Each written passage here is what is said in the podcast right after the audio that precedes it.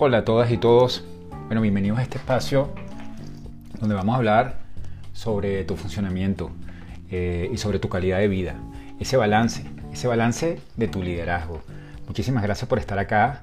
Eh, todo inicio de semana para estos espacios. Hoy con un tema también interesantísimo, un tema que definitivamente te va a cautivar la atención. Le estamos llamando minimalismo digital. Realmente, eh, ¿Tienes conciencia de la cantidad de redes que manejas? Eh, ¿Cuantificas eh, la cantidad de mensajes?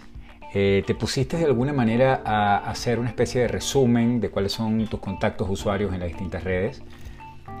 ¿Has asociado un poco los beneficios que te traen esas, esas conexiones? Esto y otros temas definitivamente apasionantes y que son parte de nuestro día a día los vamos a estar comentando hoy en este excelente capítulo. Mi nombre es Luis Ángel Osorio Ugarte, soy doctor en administración y me puedes conseguir en luisangelphd arroba gmail o a, arroba luisangelphd o en luisangelphd.com. Yo quería empezar esta, esta conversación contigo, eh, bueno, primero haciendo una celebración de, de esta década, ¿no? una definitivamente una década maravillosa porque celebramos la diversidad y la inclusión. ¿no? Eh, aunque a veces estemos un poco frustrados porque entendamos que la diversidad y la inclusión probablemente no está calada en todos los espacios que nosotros quisiéramos, la verdad es que ha sido en esta década que ya está por terminar, les queda pocos días para empezar una década nueva con mucho entusiasmo, ha sido una, un periodo increíble eh, donde hemos visto realmente movimientos y hemos visto uh, resultados impresionantes en términos de la oportunidad que requiere la diversidad y la inclusión. Y ese tema lo quería comentar un poco porque hablar de la apertura de la información, hablar de las redes sociales, hablar de, de tú como líder y esa capacidad que, eh, que tienes en tu trabajo y también en tu calidad de vida dentro y fuera de todos tus espacios, de poder estar conectado digitalmente es importantísima porque ocupa un, un, un espacio, ¿no? Muchas, eh, muchas personas, yo he escuchado mucho, ¿no? Que hacemos, incluso yo mismo creo que en algún momento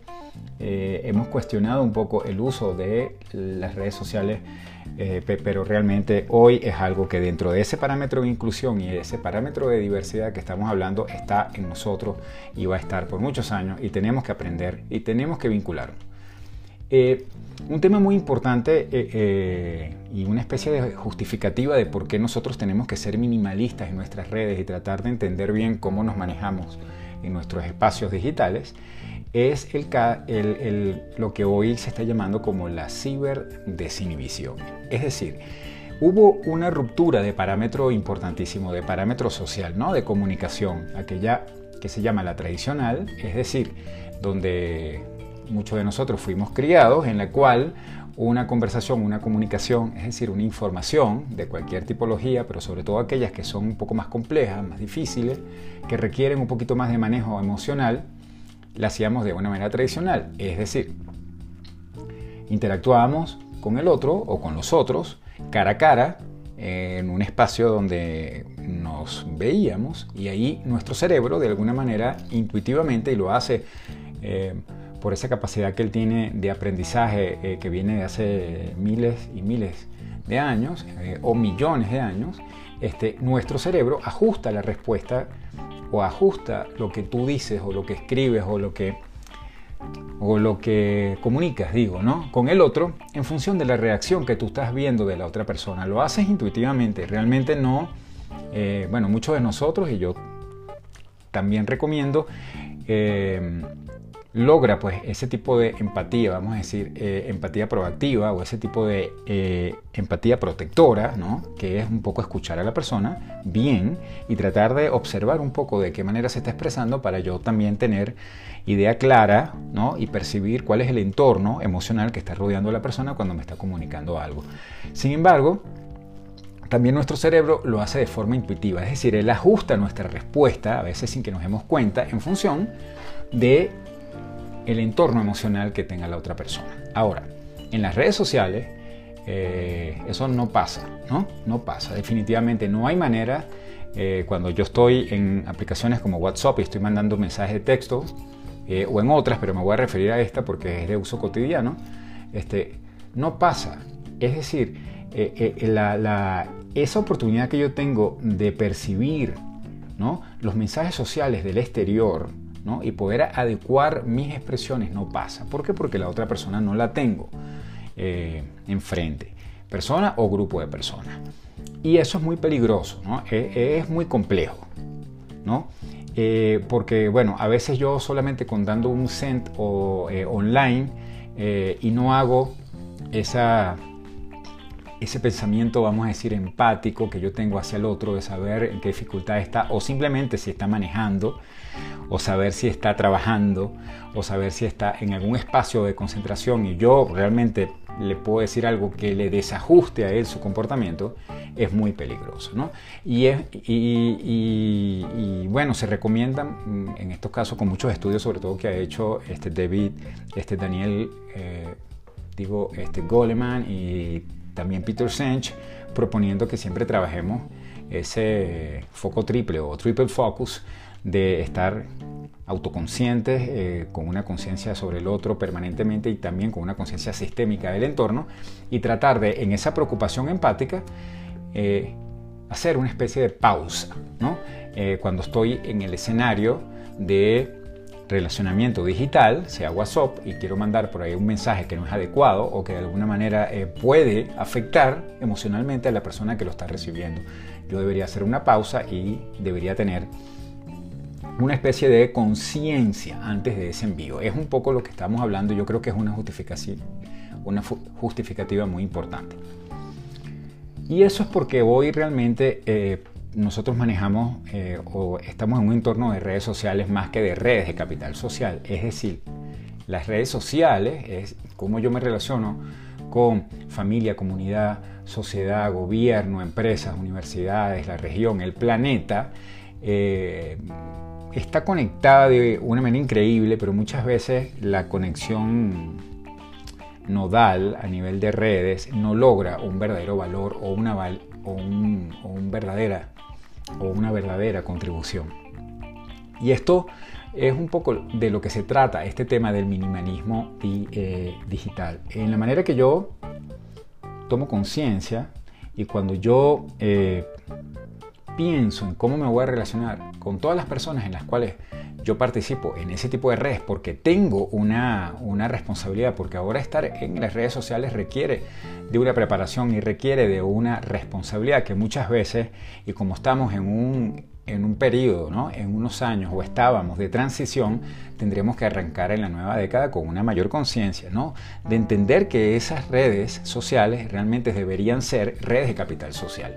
Y como yo agrego un verdadero valor y cómo yo hago una verdadera contribución a todo lo que me rodea, a todas mis partes interesadas, ¿no? Insisto, comunidad, familia, sociedad, gobierno, empresas, universidades, región, planeta, el otro, ¿no? Todo lo que está alrededor mío.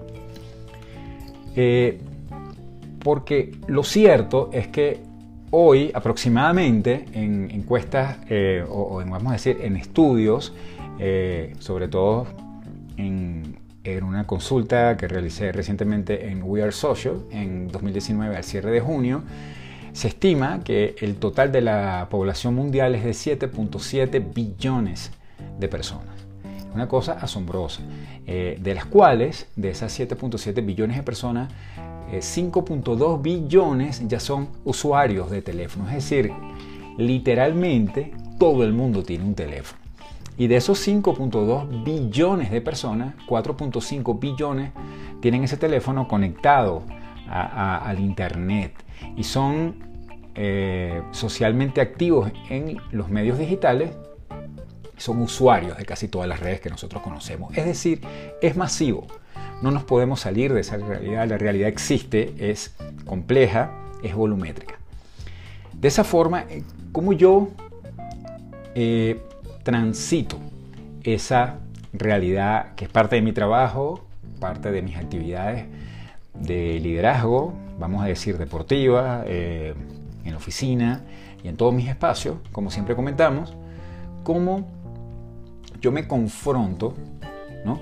cómo yo me preparo a una realidad que es inminente ya desde hace muchos años, pero y cómo vamos también incorporando a los otros que están con nosotros que, nos rodean o en nuestra red más microsocial para que se vayan incorporando. Y aquí el este, doctor um, Cal Newport tiene unos libros interesantísimos y tiene toda una teoría súper eh, súper interesante sobre lo que él llama eh, minimalismo digital. ¿no? Y es un poco eh, lo que él comenta es que debemos tomar medidas tajantes y a corto plazo por todo el tema que genera no solo la adicción en las redes sociales, sino redes sociales que probablemente no agregan ese valor que comenté que no dan una contribución a las partes interesadas donde en vez de redes sociales deberían ser redes de capital social. Entonces existe con este minimalismo digital toda una filosofía del uso de la tecnología. Eh, y, y, lo que se entiende en la palabra minimalismo, y te invito a que hagas alguna reflexión de pocos segundos, ¿no? claro que no te distraiga por ahí de la actividad que estés haciendo ahora o te meta en algún problema, como por ejemplo si estás manejando, pero yo te invito a que pienses un poco sobre la palabra minimalismo, que también se puso de moda este, recientemente, vamos a decir 15, 20 años, ¿no? O quizás un poco menos. Eh, la palabra minimalismo entiende eh, de hacer una selección, ¿no? Eh, o una atención selectiva sobre las cosas. Es decir, en vez de yo tener a lo mejor eh, mi espacio de trabajo lleno de fotos y de, y de cuadros y de cosas y de recuerdos y de tazas, etcétera, hablar de minimalismo en mi espacio de trabajo es tener las cosas indispensables. Las cosas que yo necesito, mi computadora, a lo mejor un par de libros de consulta o una taza, ¿no? Lo que yo necesito para poder generar algo que sea eh, agradable al cerebro y al, y, al ser agradable ser de alguna manera beneficioso para las acciones que yo voy a tomar en esos espacios. Y así, bueno, hay muchísimo, eh, muchísima aplicación sobre la palabra minimalismo y lo vemos pues en todo, en tiendas, en, en modas, en casas, en decoración, etc. Entonces, cuando hablamos de minimalismo digital es exactamente eso, hacer un pequeño número de redes sociales, usuarios, es decir, intentar diseñar de la manera más práctica y de la manera más sencilla que yo puedo tener mi participación en esas redes sociales. ¿no? Entonces, lo primero para tú poder hacer minimalista digital y poder entender cuáles son las redes sociales o los usuarios mínimos, indispensables o realmente que te agregan valor o te dan una contribución, es teniendo la conciencia de las cantidades que tienes actualmente. ¿no? Eh, yo hice una investigación en, em, estos meses. Eh, interesante con un segmento, vamos a decir, de estudiantes, ¿no? de maestrías y de profesional también y, y bueno, profesionales en general eh, y el 43% de las personas realmente eh, estaban con muy poca o este, este manifestaron poca conciencia cuando yo les preguntaba de si tenían algún estimado del número de mensajes, avisos, posts, usuarios y otros que hacían por día en sus redes sociales. Que de alguna manera hoy también hasta eh, algunos dispositivos tienen, hacen algún conteo de horas, de cuántas horas yo llevo eh, en las redes y yo creo que es algo muy importante, ayuda muchísimo, pero la verdad es que en esta encuesta, por ejemplo, y yo te invito a que reflexiones si tú en este momento tienes alguna idea, noción de cuál es el número, ¿no? es decir, la parte cuántica de mensajes que mandas al día, de los avisos de las cosas que publicas y principalmente del número de usuarios que tienes. Entonces, una conciencia eh, inicial de esas cantidades es muy importante. Por ejemplo, cuáles son todas las redes que, este, las redes que tú manejas actualmente. ¿no? Yo eh, hice un ejercicio y, y, cuando entré pues, en esta filosofía y determiné que las redes que más yo estaba utilizando y al mismo tiempo requerían me podían agregar un valor en, la, en el sentido de la información que yo estaba haciendo, eran WhatsApp, LinkedIn, eh, Instagram y Facebook, ¿no? Por ejemplo. Entonces, eh, sí me hice la tarea de poder contar cuántos contactos tenía en cada una ¿no? Este, a cuántas personas yo estaba siguiendo, eh, cuántas yo también estaba siendo seguido y principalmente en esas redes, cuál era el tamaño, el volumen de interacción, es decir, el número de posts y el número de información que estaba. Y intuitivamente o de una manera intangible poder analizar qué tipo de valor, qué tipo de contribución a lo que yo hago, a mi profesión, se estaba generando en cada una de esas redes. ¿no? Entonces, este, aunado a ese ejercicio que hice también, esa encuesta que les estoy comentando, mostró que el 51% de los encuestados, de las personas que participaron en estos formularios, tenían este, o entendían que las redes sociales eran muy importantes para su trabajo, o sea, que tenían muchísimo valor para las actividades académicas, profesionales o de emprendimiento, ¿no? Es decir, que realmente, ¿no? Cuando estamos hablando de cifras por encima del 50% en esta respuesta, y yo estoy seguro que vas a estar de acuerdo conmigo, las redes sociales son importantes para nosotros, ¿no? Son necesarias. Eh, cuando se preguntaba sobre si, y ya estoy entrando un poquito en esa parte de análisis, vamos a decir, más cualitativo o de análisis de valor, ¿no? que requiere de cómo es tu participación en cada una de las redes, cuando preguntábamos eh, si las redes que tú manejabas o que tú manejas estaban creando relaciones a largo plazo, ¿no? este, casi un 42% comentó que estaban eh, o sea, que las redes generaban esa, vamos a decir, esa comunicación o esa relación sustentable. Es poco, es bajo. Es decir, nosotros realmente lo que tendríamos que buscar con las redes sociales es sustentabilidad, es relaciones a largo plazo que me puedan ayudar y yo pueda ayudar al otro en ese desempeño eh, de las profesiones que cada uno de nosotros tiene y la comunicación que también nosotros tenemos a nivel familiar y a nivel social y poder hacerlo de una manera de contribución, de aportar, de ayudar. Eh, este, de manera que muchas veces nos metemos en las redes sociales para ir resolviendo temas de muy corto plazo o eh, quizás acciones que tienen que ver con poder resolver cosas rápidas y muchas veces por querer resolver cosas muy rápidas y no cuidar el relacionamiento tanto en volumen de cantidad que tengo con el resto de las personas, tanto como en calidad que tengo con cada una de las personas, puedo perder relaciones en el largo plazo o puedo perder confianza y credibilidad en ese tipo de relacionamiento. De manera que es muy importante poder no solamente acotar el volumen de información que yo tengo en mis redes sociales, sino tratar de que ellas tengan relacionamiento o que contribuyan para mi relacionamiento con los otros en el largo plazo. Otro tema que preguntábamos interesantísimo era si las redes estaban siendo fuente de un estrés innecesario. ¿no? Y la respuesta fue contundente. Casi un 60% de las personas que nosotros encuestamos eh, manifestaron que a veces las redes eh, eh, estaban siendo una fuente de estrés innecesaria.